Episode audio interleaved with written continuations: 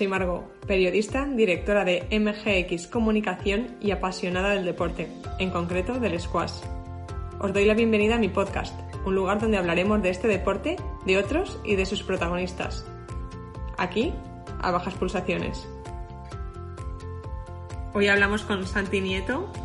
Me lo presentasteis como el padre del squash español y después de hablar con él confirmo que no es para menos.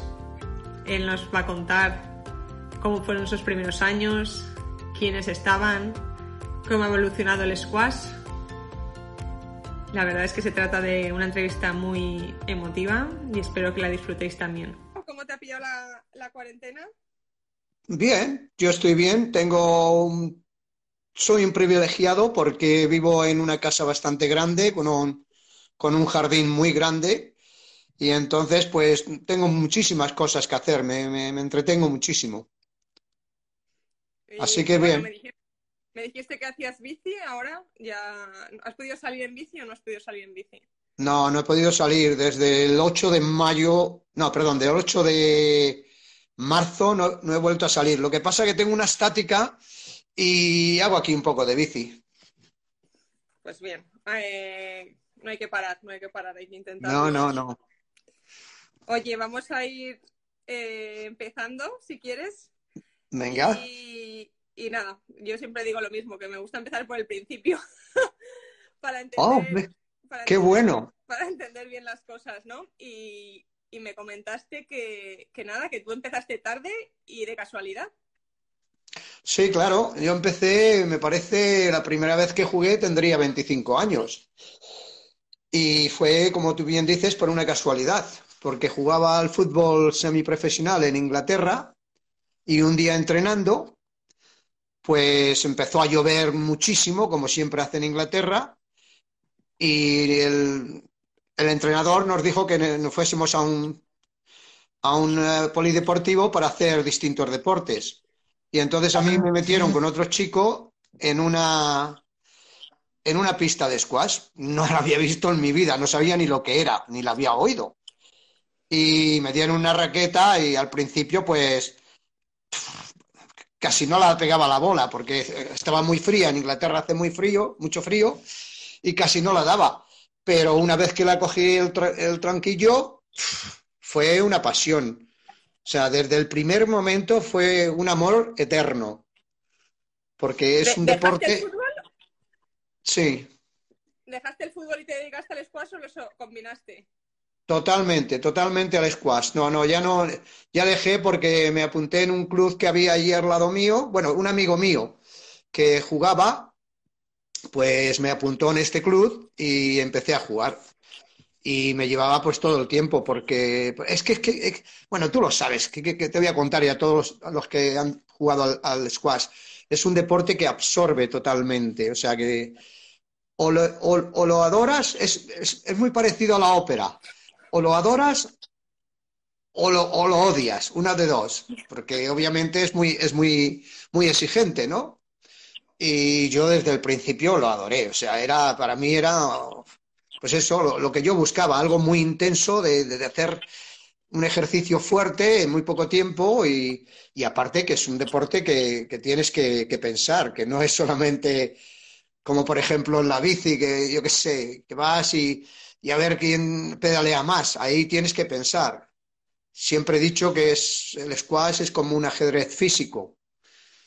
Sí, eh, eso lo he escuchado últimamente bastantes veces, la verdad es que es un buen símil. Sí, se, ha dicho hace mucho tiempo, se dijo eso, que es un ajedrez físico por, por, la sencilla razón de que obviamente tienes que estar pendiente de dónde está el otro, dónde estás tú, qué ángulo dónde jugar, y, es, un, es, un, deporte que, te llena física y mentalmente. Bueno, tú lo sabes. ¿Y empezaste a jugar? Eh, jugar las ligas, jugar torneos en Inglaterra. Bueno, como empecé, em, sí, perdona. Como, empecé fue, pues eh, empiezas a jugar con tus amigos, ¿no? Con, con, la gente que conoces. Y entonces en Inglaterra había muchísima gente que jugaba al squash. Yo creo que tenía pues unos dos o tres millones de, licencias.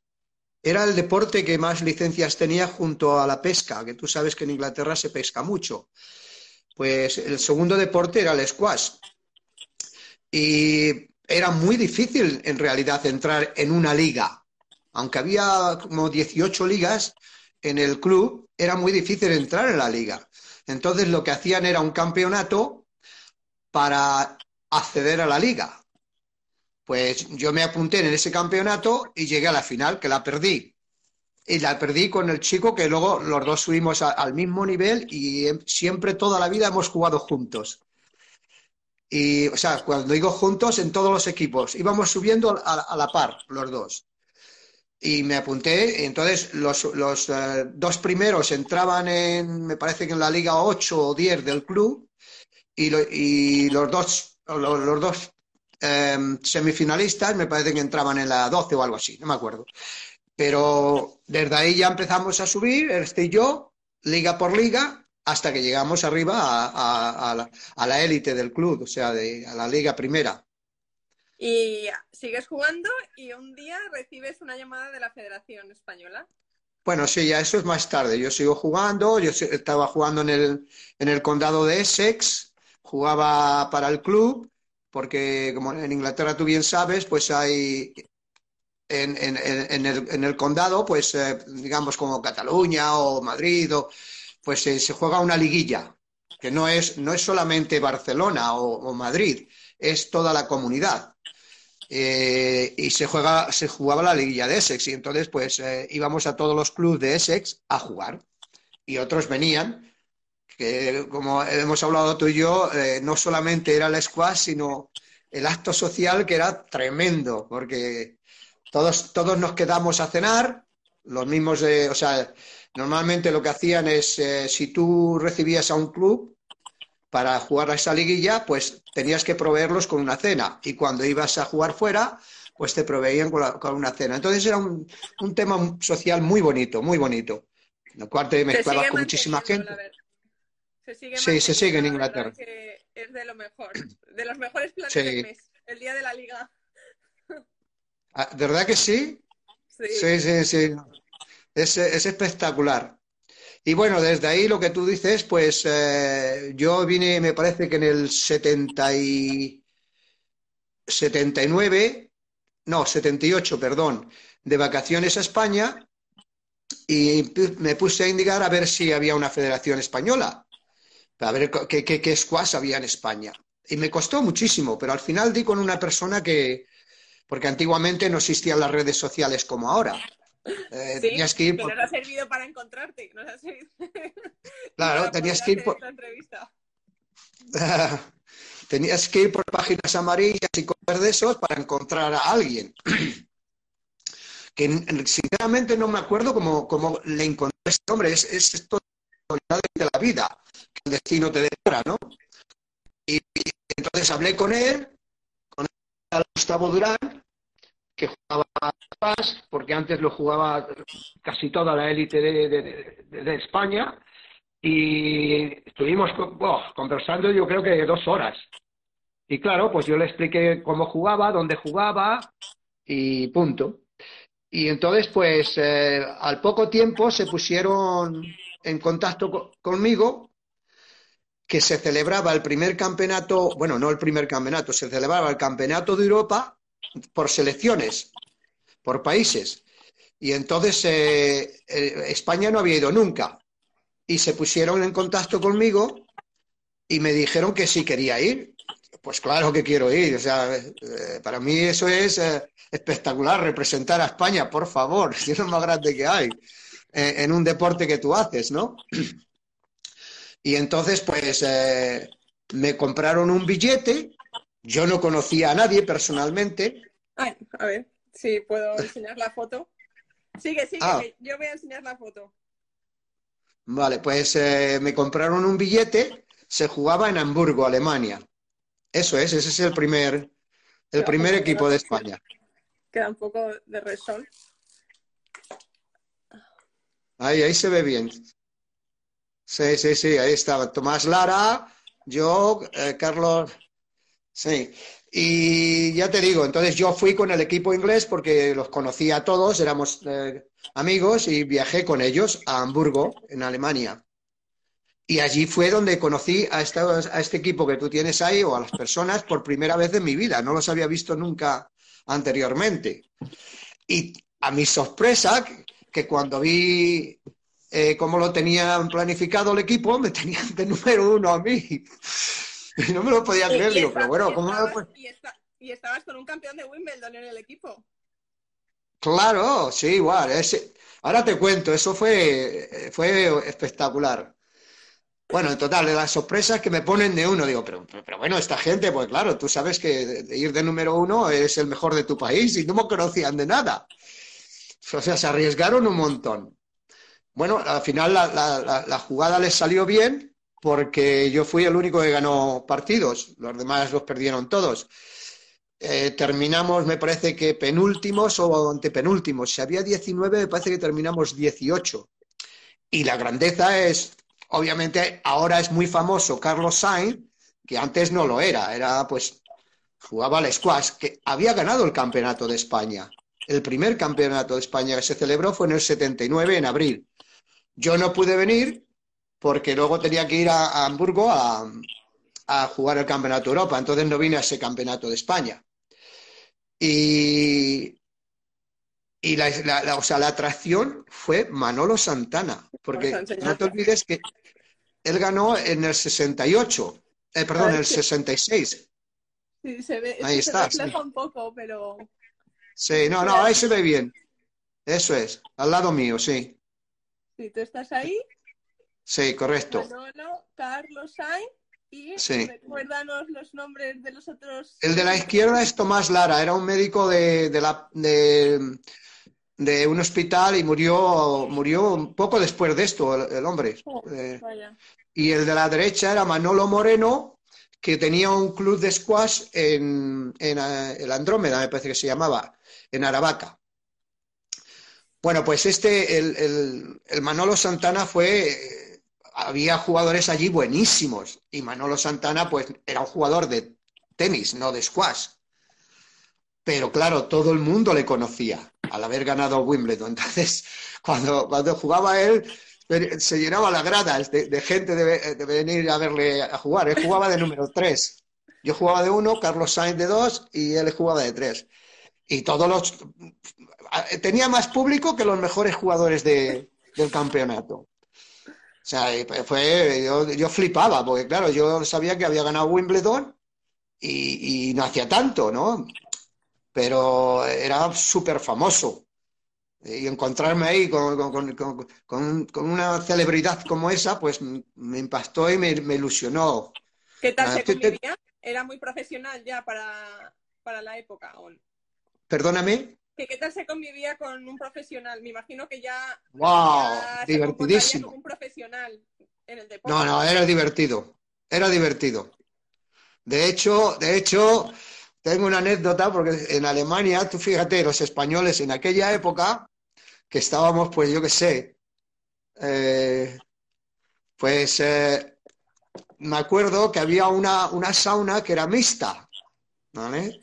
Y era mixta, pero desnudos, ¿no? Bueno, pues yo creo que nos pasamos a mitad del campeonato, eh, todo el equipo español en, en la sauna. Inclusive Manolo Santana, por muy profesional que fuese. De la sauna a la piscina, de la piscina a la sauna.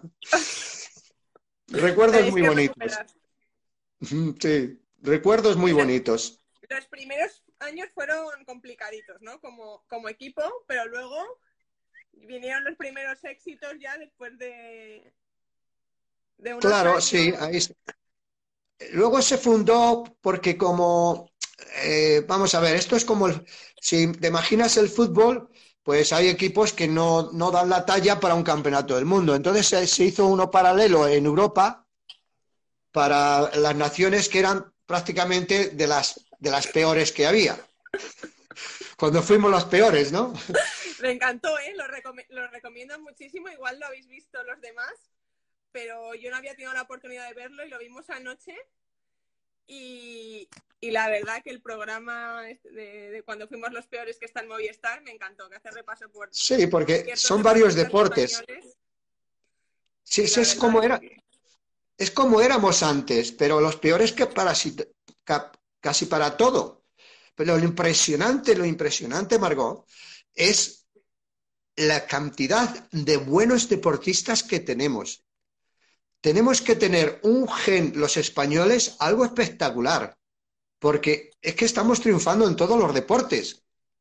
Con una nación de cuarenta y tantos millones de personas, que tengas muchos más títulos mundiales, europeos y de todo en cualquier deporte, que países como América, como, Rusia, como países potentes, Alemania, dices, es que eh, es impresionante. O sea, eh, el deportista español, que encima tiene menos medios que otros, que otros eh, países, pues destaca, tanto sea individual como, como por equipos.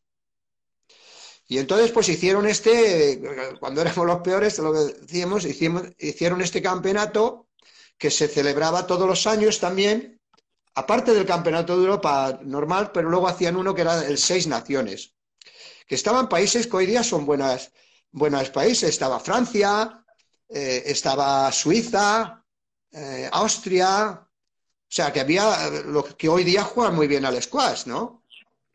Y ese año que tú tienes ahí, me parece que fue el 85, ¿no? 80 y...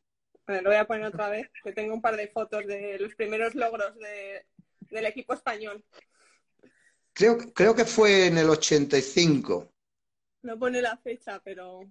Sí, pero yo sí la tengo. Eh, me parece que fue en el 85. ese fue el iberoamericano, ¿no? Yo creo. ¿eh? Sí, ese fue... eso se, se, celebró, ese sí fue en el, se celebró, ese fue en el 89, creo. Se celebró una... Me parece que te lo, puse ahí, ¿no? Sí, sí, sí. Eh, ese se celebró la Copa Iberoamericana para todos los países sudamericanos y España. Portugal no quiso ir y, bueno, no tenía equipo en realidad. Y la jugamos en Paraguay y, ganamos, la ganamos la primera Copa Iberoamericana, se la ganamos a, Brasil, en Paraguay, en Asunción. O sea que no sé si se habrá vuelto en España a tener algún éxito de, ganar así un campeonato donde eh, hay varios países jugando. Tendremos que tirar de meroteca. El año pasado los chicos en el europeo fueron, fueron segundos si no me equivoco. Los juniors han sido terceros del mundo. Eh, bueno, hay que tirar un poquito de meroteca. Tampoco tenemos que. Bueno, pues. esos dos títulos los tenemos. Y de hecho, es, es una pena que no esté reflejado en ningún sitio. Porque vosotros que sois jugadores, tú ya has dejado de jugar, pero, pero no tienes. Voy a intentar retomarlo ahora con los Masters, ¿eh? Ah, muy bien, muy bien. Pero es bonito, yo creo, de tener una referencia en la Federación Española donde ver los logros de España, lo que, lo que ha conseguido, porque, o sea, sin historia, no, no, no, no, no hay nada. Eh, tienes que tener una historia detrás. Y entonces, pues, imagínate que un día lo gana España el Campeonato de Europa pero no, saben eh, si, se ha ganado antes, si se ha ganado después, eh, eh, perdón, si se ha ganado alguna cosa más antes, o sea, deberían de poner un poquito más énfasis en estas cosas, digo yo. Sí, Porque son dos ahora sí, arañándonos, dice el presidente que toma nota, que toma mm. nota. Tenemos claro. que hacer trabajo, hay que hacer trabajo de, de biblioteca y archivar todo, fotografías, títulos, torneos importantes personas y jugadores importantes también, que al fin y al cabo eh, el squash actual se nutre de todo lo que llevamos eh, durante todos estos tiempos. Es que, es, eh, o sea, sin, sin, sin, pasado no hay presente. Está, está claro. ¿Qué quiere decir? Por ejemplo, sabes que ahora tenemos un chico que, bueno, es, es un espectáculo, porque conseguir lo que ha conseguido Borja es, Borja Golán, eh, es. Lo tenemos por aquí, está conectado. Ah, pues saludos, Borja. Me rindo a tus pies. Eh, es algo espectacular. Es, para mí es el Jehangir español. que es muy difícil de ganar lo que él ha ganado. O sea, no sé si algún día se podrá alguien igualarlo, pero va a ser tremendamente difícil. Esperemos. Y, tiene un... que el español va, va bien. Sí, me, alegro. Tiene un tremendo, eh, tremendo valor lo que él ha hecho, porque encima sin, sin, sin medios. Eh, y conseguir estar ahí en la élite, porque ha estado en los seis primeros del mundo, estar en la élite eh, en cualquier deporte, aunque sean las canicas, pero más en un deporte tan exigente como este y sin nadie con quien competir asiduamente como hacen en otros países. Porque tú y yo lo hemos comentado, en Inglaterra pues se juntan a lo mejor eh, en un condado pues cuatro o cinco jugadores que son buenísimos, pero él no ha tenido esa, o sea, que lo que, lo, que ha conseguido Borja es, es, envidiable. A mí me da envidia, ¿eh? Sí. Dicen que, dicen que envidia es sana, pero yo no sé si es sana o no, pero me da mucha envidia de, de, de, que haya conseguido en algo tan difícil como este deporte. Porque es que es individual. Aparte, o sea, él, ha conseguido 16 campeonatos de España. Que, que, que, que, en cada campeonato de España no haya tenido una lesión o no haya tenido eh, y claro, eh, lo que hablamos también eh, el otro día, que la gente pensará, ah, pues que los demás son muy malos. Una leche. En todas las épocas los hay buenos. Lo que pasa es que hay uno que supera a los demás. Sí, no, pero, pero, pero con mucha diferencia, ¿no? Porque ahora hay muy buenos jugadores en España. y, Borja, y Borja tiene ya bastantes años y ahí está. Y, sea, y ha habido, y hace mucho no, no dejarlo teniendo competencia, que sigue peleando, que podía decir, bueno, ya, ya para que me ganen, me voy a casa. No, pero no, no, no. Es ganador. o sea... que tiene mucho, por eso que tienen mérito también, eh, pues este año y el año pasado ya, eh, ya, ya, pero, este año. Pero, pero para, para ganarle. Intentándolo. Pero para ganarle van a tener que sufrir mucho. y, claro, él ha ganado a muy buenos jugadores anteriormente, que siempre ha habido buenos jugadores en España. Eh, pero no solamente en España, él ha ganado muy buenos jugadores en el mundo, pero si hablamos en España, pues él ha ganado a muchos jugadores. Por eso, sin, sin un pasado no hay un presente. Y, y Borja tiene que, ser tiene que ser ahora el referente del squash español para los chicos que empiezan a jugar, o las chicas de, de, de, intentar de conseguir o superar lo que él, él ha hecho. Hmm. Pero para eso tienes que tener historia. Sí, sí, totalmente. Yo creo que, cada etapa nutre a la siguiente y tiene que compartir las experiencias y lo bueno y lo malo para seguir creciendo. O sea, pero que vamos, que, que tú tienes ahí a Jehangir. Jehangir estuvo cinco años y medio sin perder con nadie ganaba todo. ¿Que eran malos jugadores antes? Bueno, viene ahora y gana a los que hay, yo creo. O sea, que siempre hay buenos jugadores, siempre. En todas las épocas. Sí, totalmente. Oye, ¿y tú entrenaste a un número uno que luego fue el entrenador de otro número uno? Eh, cuéntanos eso. ¿Te refieres a Neil? A Neil. Sí, bueno, pues eh, sí, Neil empezó a jugar y, eh, y, destacaba mucho y entonces yo le empecé a entrenar. Y le estuve entrenando bastante tiempo, quizás tres años o cuatro años.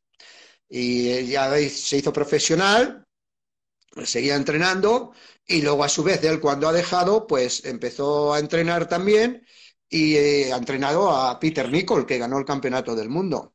Es muy listo, Neil, muy listo. En el squash tienes que... ¿Perdón? Sigue, sigue. Que en el, en el squash tienes que tener una, una mente bastante ágil y, y leer, el, leer el, juego bastante bien. Y Neil es muy listo, inteligente. Como entrenador, ¿cómo te formabas o cómo evolucionabas? Ay, mira, nosotros antes no teníamos ninguna preparación, Margot, de nada. ¿Vale? Pues yo no he tenido ni entrenador. Eh, no sabíamos ni entrenar, no sabíamos ni lo que teníamos que comer, porque posiblemente lo que hacíamos eh, antes de un partido duro, pues te comías un, un, un entrecot. en vez de comer pasta, que hoy día se sabe todo. Pero nosotros pasamos por una época que y entrenábamos pues a lo bruto. ¿Qué quiere decir? Si tú entrenas tres horas, yo voy a entrenar cuatro. Si tú haces 500 abdominales, yo voy a hacer 700. Y es como se entrenaba, sin ninguna preparación, sin nada. O sea, totalmente a lo bruto. Ni en, ni en preparación física, ni alimentaria, ni de nada. Hoy día lo tiene más, más claro la gente. Tiene información en todos los sitios. Pero antes no había información para nada. Sí, sí. Oye, y aparte de entrenar a un número uno, has entrenado al rey emérito. Bueno, No he jugado con el rey, foto, sí. Pero cuéntanoslo, cuéntanoslo, que no tenemos foto, así que nos la tienes que. Esa es mi pena. Yo no la tengo, qué pena, porque sí me hubiese, me hubiese gustado tener ese, ese bonito recuerdo. Fue muy bonito. Eh, yo entrenaba, me vine a España a entrenar en- a Barcelona. Y entonces ahí entre la gente que entrenaba, que había varios, y tú habrás oído José Luis de la Guardia, Manolo de la Guardia, eh, venían allí a entrenar conmigo, varias personas de allí. Y venía un señor que era el dueño del, del yate Bribón, Cusí, y entonces era muy amigo de, o es familia o algo, no sé, del rey. Y entonces me dijo, Santi, le he contado al rey que me gustaría que tú vinieses allí a jugar con él porque él juega al squash, tiene una pista de squash en la zarzuela. Y me gustaría que tú vinieses para que te conociese. Y bueno, pues, cómo no, señor Cusí. Total, que lo arregló para que yo fuese a, jugar con él. Y, y fui allí a la zarzuela. Y es, es impresionante, Margot, porque, mm, claro, tú lo tienes como un ser por encima de, yo qué sé, eh, un rey, eh, y más antiguamente que ahora. Pero yo, yo cuando entré, yo no entré como eh, puede ser oficialmente, sino entré en su casa, por la puerta que le entra a la parte donde tiene sus, sus habitáculos, ¿no? Y nada más que entrar, pues me, me presentaron a la, re, a la reina, me presentaron a, al príncipe, que hoy es día rey, a las princesas tal cual, y me, dije, me dijeron, dice, es que eh, eh, su majestad está ahora mismo en un, en un meeting, dice, pero ahora vendrá. Bueno, cuando vino, yo me quedé flipado, porque entra por la puerta y me dice, Santi, ¿cuántas ganas tenía de conocerte? Digo, pero bueno, yo pensé para mí, pero bueno, ¿cómo quiere conocerme a mí este hombre? ¡Ah, qué, qué, alegría de verme, de verte tal cual! ¿Qué tal, te, ¿Qué tal te va por...? Porque yo como vivía en Inglaterra, pues me dice, ¿qué tal te te va por Inglaterra? ¿Qué tal te tratan los ingleses? O sea, espectacular. Eh, como si estuvieses con otra persona normal de un club. Faltaba una ¿Vale? cervecita, una cervecita y ya arreglado. Sí. Y luego ya después jugamos y me contó una historia que, que se la cuento casi todo el mundo, porque es, es, es muy... Le, le, le, hace como él es, de campechano y de, y de noble. Eh, terminamos de jugar y nos duchamos, que eh, se me notó los tatuajes a mí y él lleva también tatuajes. Dice, ah, ¿te gustan ¿Ah, los sí? tatuajes? Sí. ¿Tiene Dice, tatuajes? ah, ¿te gustan? ¿Perdón? ¿Tienen tatuajes también? Sí, sí. Dice, ¿te gustan los tatuajes? Digo, sí, sí, sí. Digo, tal, ah, ¿dónde te lo has hecho? O sea, muy normal, el hombre muy normal. Y ya salimos de la ducha, los dos que quedábamos allí, porque hubo varias personas, inclusive Manolo Santana estaba allí también.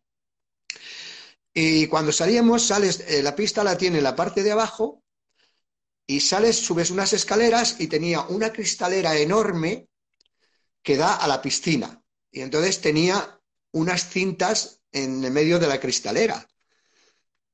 Y me dice, eh, dice, mira, tengo esas cintas ahí, ¿sabes para qué?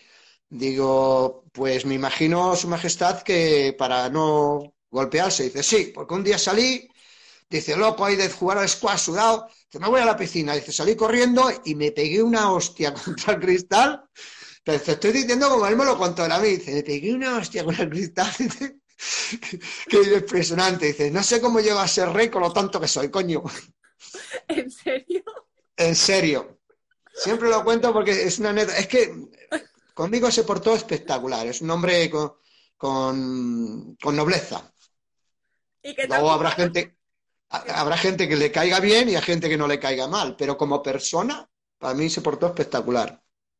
¿Y qué tal jugaba? Bueno, jugaba como una persona que juega eh, en el club. Claro, esta vez me han preguntado en algunas entrevistas, eh, pero le ganaste. Eh, Si no es cuestión de ganar o perder, es cuestión de que él quería jugar con quien era el campeón de España. Y, y juega, pues jugaba, como, podría decir yo, como él puede jugar una persona de un club. Él no se dedica a eso. Entonces, no esperemos bueno. que juegue. Como No esperemos- todo se les da bien, por si... Sí, bueno. No, ese es Carlos, al que se le da todo bien es al maricón de Carlos Sainz. A ese sí se le da todo bien. Todo lo que hace lo hace bien. Porque Sí, sí. ha jugado, me parece que para el, para el juvenil del Real Madrid. Eh, juega al tenis, que yo he jugado con él, que flipas. Eh, esquía, que flipas. O sea, y los coches ya ves. O sea, es que es un talento, es una persona que, que lo que lo que hace lo hace bien. Hay algunos que solamente ¿Cuántos tenemos años? habilidad para. ¿Perdona? ¿Cuántos años estuviste con Carlos Sainz en el equipo, por ejemplo? Me parece que fueron tres o cuatro. Cuatro, 79, 80, 81 y 82, me parece que fue. Porque yo le gané a él la final del, del Campeonato de España en el 80, la gané, la- le gané la del 81 y luego le gané en semifinales en el 82, me parece que fue. Sí, y me parece que esos, el 89, 80, 81, 82, fueron los años que jugó en la selección española. Ya empezó, porque yo, yo iba a, a entrenarle, él tenía una pista de squash en su casa, en, en, en esto, ¿cómo se llama la urbanización ahí en Madrid? Al lado de Televisión Española.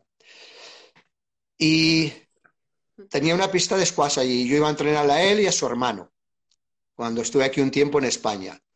Y ya él eh, estaba casi siempre con Juanjo Lacalle, que venía mucho allí, estaba siempre en, en una salita que tenían viendo nada más que rallies, ¿sabes?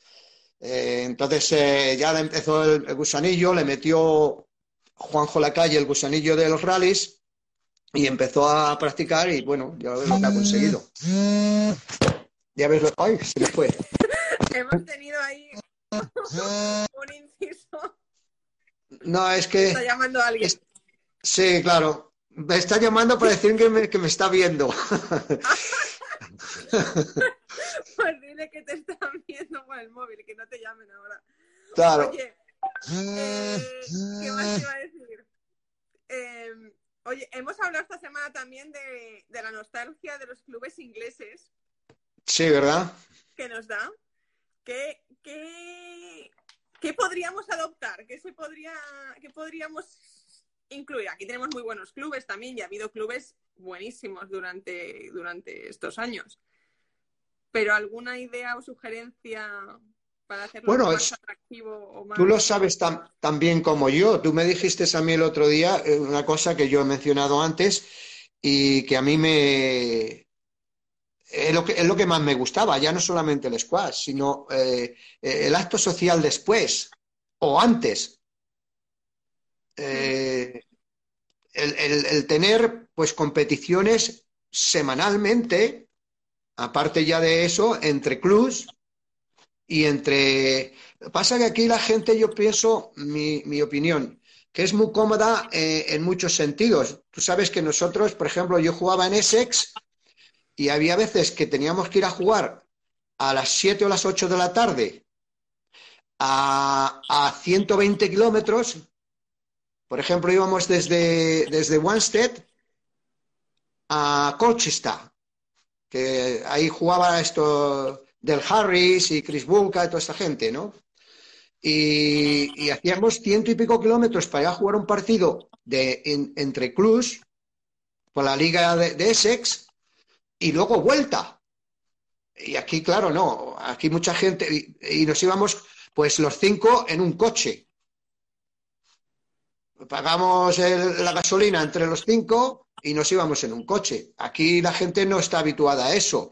si quieren que hagan un, por ejemplo, yo que sé, de Barcelona, en Barcelona que conozco un poquito más el tema de, de clubs, de, ir al Calmeli a otro sitio, ah, hasta allí, o, si tienes que ir a Tarragona a jugar, pues no, no les parece una... Entonces no... Claro, siempre están jugando los mismos con los mismos. Me parece a mí, ¿eh? no sé, a lo mejor me equivoco. Pero esa es la belleza de Inglaterra, que, entonces, pues esa gente con la que viajas, te haces una amistad tremenda. Eh, eh, obviamente no las quieres cenas, lo que hemos hablado luego, las cenas. Es que eso es espectacular.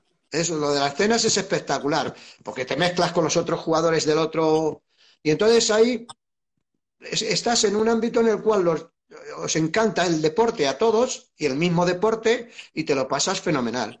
Yo creo que una cosa aquí en España, aquí en Madrid, yo estuve un tiempo que, se hacía la Liga de Madrid, pero lo que pasa que la Liga de Madrid era muchas veces, eh, pues cada uno iba al club a su forma y a su manera y se terminaba el partido y a su forma y a su manera. Y no, por ejemplo, no, no se quedaban a ver los, los partidos de los demás, ¿no? Lo que allí en Inglaterra tú lo sabes, que si tú estás en un equipo, cuando tú juegas, los demás te están apoyando. Sí, sí. Y apoyándote. Y apoyándote. No creas tú que. Entonces, eh, pues eso lo, deberían de hacer aquí. Y otra cosa que te quería comentar, que no te la comentaba antes, eh, me parece una buena idea. Por ejemplo, los campeonatos. Eh, yo me acuerdo cuando se jugaba en España los campeonatos que mm, si había 32 jugadores, pues perdían 16 y fuera, se iban. Creo que eso se debería de, cambiar, deberían de, hacer eh, un round robin. ¿Qué quiere decir? Que, em, que hasta la final el peor está jugando también. Sí, bueno, yo creo que tenemos consolación ahora. Tienes. Ya, pero, pero la, la, consolación viene a ser lo mismo, Margot. Eh, la, consolación es cuando tú pierdes el primer partido y pierdes la consolación el segundo, entonces tienes dos partidos. ¿Qué es lo que pasa? que si tú pagas una inscripción o pagas una, una cosa, pues para unos es rentable y para otros no. Pero con el otro sistema, lo que puedes hacer es que tú juegas todos los partidos que los demás juegan. Quiere decir que los mismos partidos, la misma cantidad de partidos. Y aparte, te da más competición y te hace mucho mejor. Sí, pienso yo. Sí, lo que consiste al final para jugar es cuanto más partidos juegues y más eh, revivas la situación de competición. Y, hay más ambiente en el club, porque hay continuamente partidos de todas índoles. Y tan importante es para el que lo juega la final que no quedará el último. no sé si me explico. Mira, Alex nos dice que en la comunidad valenciana se juegan todos los puestos. Ah, pues mira, cuánto me alegro que haya alguien que. Sí. Y, bueno, y lo que hemos hablado también en los tablones de madera con la inscripción de los campeones, los finalistas. Todos los clubes los tienen. Años desde la Edad Media. Eso llegar a un Todo... y encontrar ahí todos los anteriores vencedores, incluso los, los finalistas en algunos casos. Sí, sí. Inspira. Eso inspira. Y dices, jo, si Campeón y subcampeón. Que tienen campeón y subcampeón desde el año 1920 y tantos que se empezaron a jugar. Y claro que inspira. Es, eh, o sea, es el, el, este, ¿cómo se llama? El salón de la fama del club. Y tú sabes muy bien que tú has estado en un club en Inglaterra que eh, si tú juegas allí, tú quieres estar en ese cartel. Hombre. Todo el mundo. Unos lo consiguen y otros no. Pero eh, quieres estar allí. Y claro, cuando tu nombre está ahí, pues te gusta. Y eso da pie es un premio también al esfuerzo. Al final, claro. premiando el esfuerzo y el trabajo. y, aquí a veces parece que ser bueno está mal visto o intentar hacerlo bien, en España a veces los que, los que lo hacen bien o intentan mejorar o aportar algo nuevo, son, ya se les tacha. Bueno, eso lo sabemos. Tachamos de eso tenemos muy buenas cosas y otras cosas que no son tan buenas, pero, pero bueno, eh, sí, eh, muchas veces el triunfar, pues hay, gente que no le gusta que, que triunfe una persona, ¿no? Pero bueno, eso es, no es tan importante. Oye, y con todas estas historias que has vivido, eh, todos los campeonatos que has ganado, las veces que has representado a España, has representado hasta Inglaterra. ¿Te queda alguna espinita o hubieses cambiado algo? ¿Hubieses hecho algo mejor? Ay, madre, mira, sabía que, me ibas a preguntar esto. ¿Ah, eh, eh, espinas me quedan muchas, claro que me quedan muchas, pero en general me quedo con todo lo bueno que me ha pasado. Es que Tú lo has vivido como, yo, tú has vivido el, representar a España, pero ya no solamente el representar a España, sino eh, el deporte que tú hacías, que te, gusta tanto, que, llegas arriba, eh, pues te, llena tanto, tanto, tanto, que muy pocas cosas puede decir Spinita. yo qué sé, Spinitas puede, pues a lo mejor no haber ganado el Campeonato de España primero por no venir, porque lo hubiese ganado, obviamente, porque yo, a mí Carlos nunca me ha ganado. Pero, pero mira, no hay mal que por bien no venga, porque si yo lo gano, no significa nada. Pero al ganarlo Carlos Sainz es un referente. Quiere decir que es famoso, siempre lo será, es eterno. El primer campeón de España, que fue? Carlos, hostia, si este también era con los coches y tal. Entonces le da un poquito de, caché y un poquito de, fama al squash. Pero si dices Santi Nieto, pues como si no dices nada. Hombre, ahora yo ya te tengo bien alto, ¿eh? Sí, no, bueno, porque, tú eres muy, Es que no has cogido mucho cariño, pero bueno, que eh, yo creo que ha sido una buena cosa que lo ganase un personaje así, personalmente. Y, vamos, eh, solamente desde mi, desde mi, personalmente podría estar cabreado, ¿no? Por, por el tema este, pero si lo miras objetivamente, lo mejor es que él lo ganase. Porque ahora dice, el primer ya es Carlos Sainz del squash, pues ya se menciona el squash. Y cada vez que Carlos Sainz sale en cualquier sitio, se menciona el squash. Entonces es un dato muy positivo. Mira, referente a eso quería preguntarte algo porque, bueno, eh, el squash vivió una época buenísima durante los 80, más o menos, de torneos con muchos torneos, mucho dinero, mucha gente jugando. Y luego, pues, desgraciadamente ha ido un poco en declive, declive y ahora tenemos otra generación increíble. ¿Cómo deberíamos utilizarla para volver a darle un empuje a este deporte? ¿Tienes alguna idea? ¿Tienes para darle un empujón al deporte. Bueno, eh, con, los jugadores que tenemos ahora, podemos, yo creo que es una oportunidad buenísima para impulsarlo de nuevo. Si es que yo creo que España ganará el Campeonato de Europa algún día. Yo lo dije eso hace muchísimo tiempo y lo ganará, porque somos una raza muy especial. Somos una raza muy deportista, no sé, por, no sé cómo, no sé cómo, porque, porque luego después dices, pero ¿quién hace deporte? Ahora se está haciendo más deporte en España, pero no se ha hecho casi nunca. Y, yo pienso que España ganará el campeonato de, Europa. Eh, lo que pasa es que, claro. Chicos y mm, chicas, selecciones, empezar a entrenar, empezar a entrenar ya, ¿eh? Lo que pasa, Margot, que eh, em, no hay.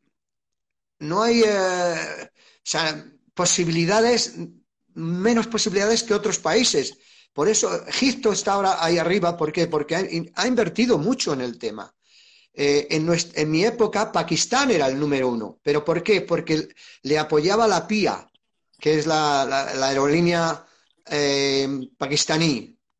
Y, los tenía a todos empleados eh, cobrando, pero sin, sin trabajar. O sea, eran ficticios, pero cobrando y se dedicaban a eso y, por eso fue tan bueno. Si, si, es que aquí no hay, no, hay, no hay secretos. Y en España no se pone suficientemente dinero en el squash para que pueda salir más adelante. De hecho, en el mundo entero, por eso no estamos en las Olimpiadas. ¿Cuál es tu opinión? me gusta preguntarle a la gente, ¿por cuándo vamos a ser olímpicos? Si vamos a ser, si no vamos a ser. Bueno, eh, yo no tengo la bolita de cristal, pero en este mundo tú solo consigues si pones un esfuerzo en ello. Eh, pues esto es lo mismo. Eh, no te van a llamar. nosotros entramos ya con, un hándicap en el, sentido de que no, es un, no es un deporte televisivo. Entonces, ahí tienes tus problemas. Pero hay muchas maneras. Que ha cambiado mucho las retransmisiones. Seguro, pero ¿qué capacidad tienes para meter en personas? ¿Dos mil, tres mil, cuatro mil? Entonces, no, eh, económicamente no les compensa, porque no es lo mismo que tú metas eh, en un estadio para ver a, a 20 personas correr, una final de 100 metros de 30.000, 40.000 personas que han pagado una entrada. Y para una pista de squash, pues no. Entonces eh, es, mucho más difícil. Pero donde te eh, cabe una pista de atletismo te caben 100 de squash. Sí, ya, pero, pero, pero no, va, no va tanta gente a verlo. tiene muchos matices el porqué y, y, obviamente es algo que yo no, no soy un guro de ello, pero pero es algo que, la gente que lo lleva debería de estudiar y cómo hacerlo un poco más atractivo a la gente que no lo practica. Porque a nosotros no nos tiene que convencer nadie. O sea, a mí me dices eh, ir a ver a cualquier deporte o squash y me voy a ver el squash. Pero claro, es nuestro deporte. Pero es mm, el traer a gente que no sea de nuestro deporte a verlo y, te, aseguro, bueno, tú lo sabes, que una vez que lo ves o lo practicas, dices, leche, esto, esto es la repera. Esto es un deporte de verdad.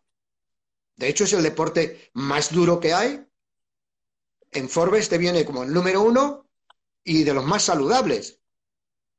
Porque no es peligroso. Encima no es peligroso, digamos.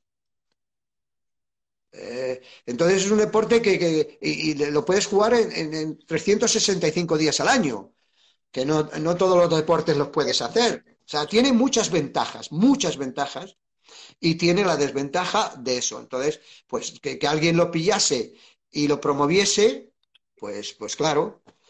Eh, aquí tienes, por ejemplo, inclusive en el pueblo que yo vivo, pequeño, un polideportivo y, y, casi no lo usan, lo usan de uvas a peras, los niños. Eh, ¿Por qué? Y si llueve ya no lo pueden usar, ¿no? Bueno, aunque está tachado, pero hace frío, yo qué sé. Y sin embargo, el squash en cualquier sitio le puedes meter. Pero tiene la desventaja de que son dos personas y entonces no es rentable. Entonces, eh, si no es rentable, lo sabemos que no es rentable. Que no es muy televisivo, lo sabemos que no es muy televisivo. Que solamente puedes meter eh, X personas, lo sabemos. Pero habrá que buscar el lado positivo donde hay que traer a gente para que lo vea. Así es. Si la gente va, la gente ve pasapalabra, leche. ¿No? ¿Y por qué? Porque está, está interesado a ver si ese tío lo, sabe hacer o no lo sabe hacer. Es que hay muchas maneras de, de, estripar a un gato. Entonces, pues a lo mejor, yo qué sé, de, de, otra forma de que sea atractivo al público. Pero tiene que haber alguien que le invierta el dinero en ello. O alguien que sepa hacerlo.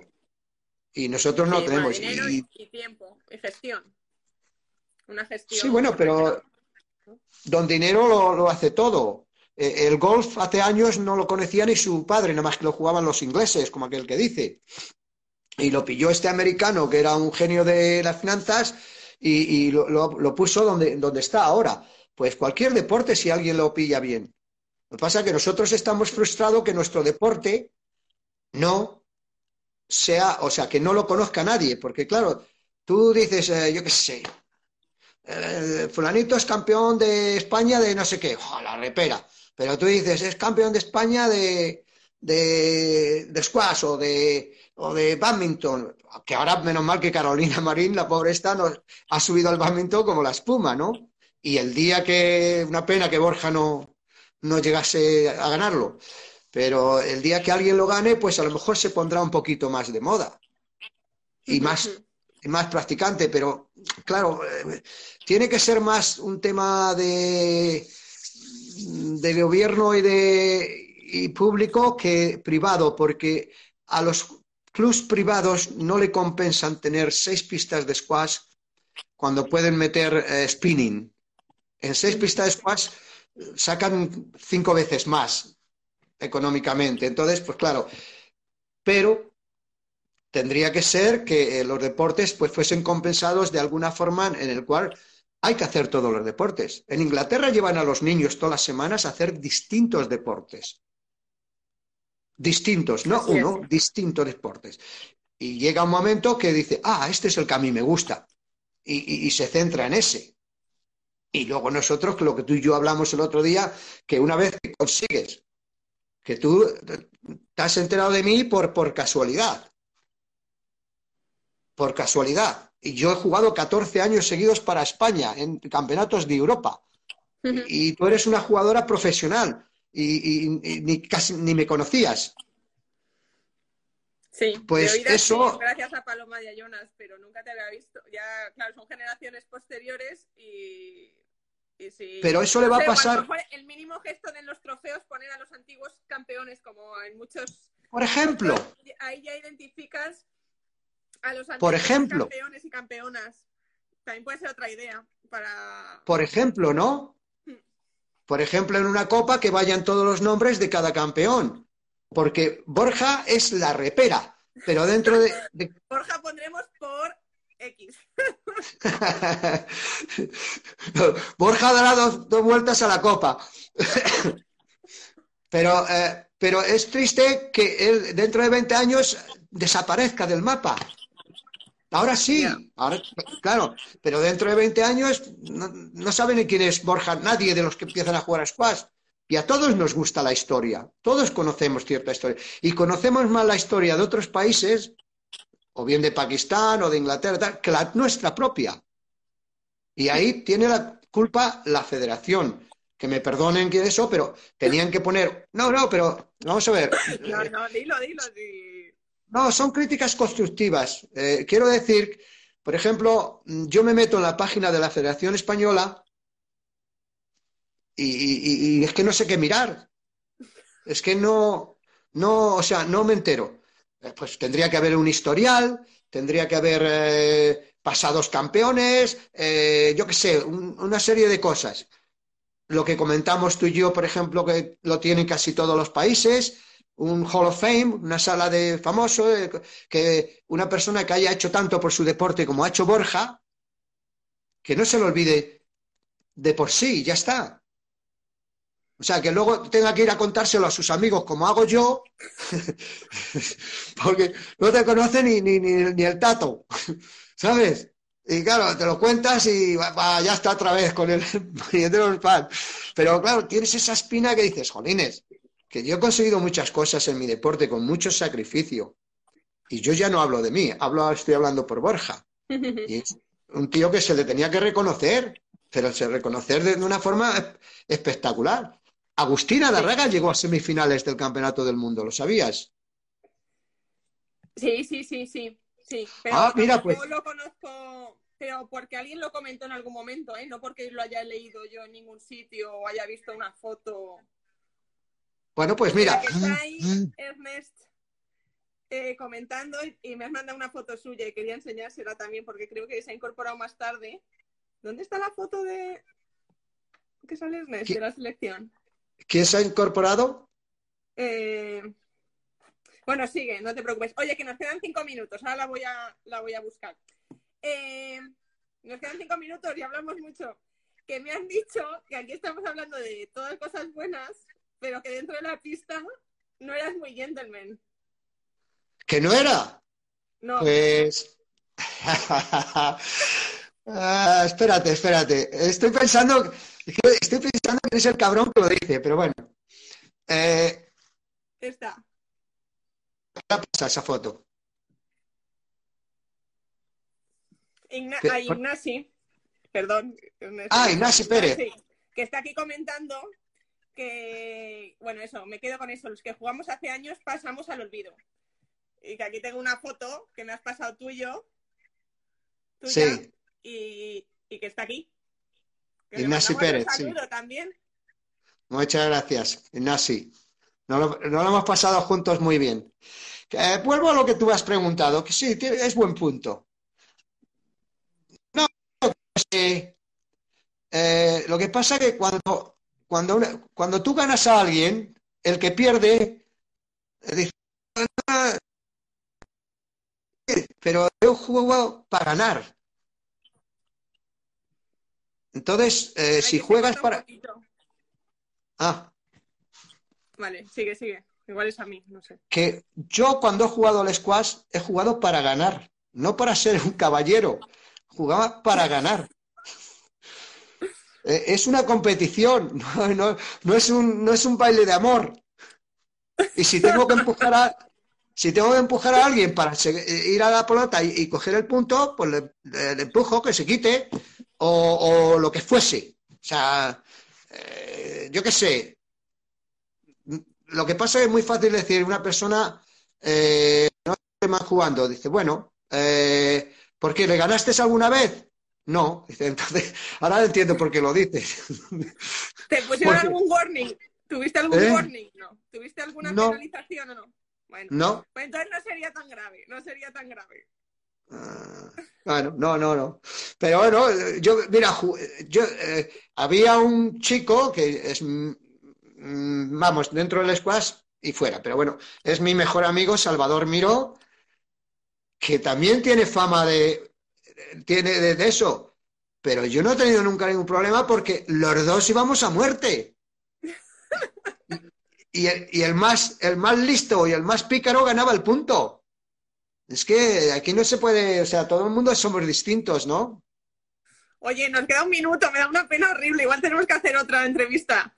Cuando tú quieras. Tengo mogollón que contarte más si quieres. Ya, ya, llevamos toda la semana hablando una hora al teléfono.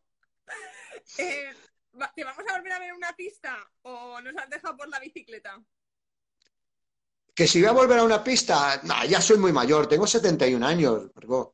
70, eh, menos. Eh, a veces lo he pensado de a lo mejor jugar eh, campeonatos de estos de Masters y todo esto, pero estoy muy arraigado aquí al pueblecillo donde vivo y con los amigos que tengo, que tengo un grupo de bici que es, bueno, espectacular. Porque estamos haciendo lo mismo, yo les he metido el veneno en el cuerpo y estamos haciendo lo mismo que tú dices en Inglaterra. O sea, somos comitimos Porque estos sí te pueden decir qué clase de competidor soy yo, porque dice, todos me dicen que les he metido veneno en el cuerpo, que antes disfrutaban con la bici. Coño, no es para disfrutar, es para ganar. Vamos, tú ganas a todo, o sea... no, no, a todo no. Eh, mentalmente gano a todo, pero luego físicamente no. Qué bueno, pues eh, nos tenemos que despedir, Santi, que en 30 segundos se nos acorta esto, en 20 ya. Eh, muchísimas gracias. La verdad que gracias a Jonas también por haberlo propuesto porque, porque me ha encantado conocerte, me ha encantado conocer historia del squash español y ojalá podamos vernos algún día en directo. Espero que os haya gustado y si así ha sido, os agradecería que la compartieseis. Nos escuchamos en el próximo episodio. Un saludo.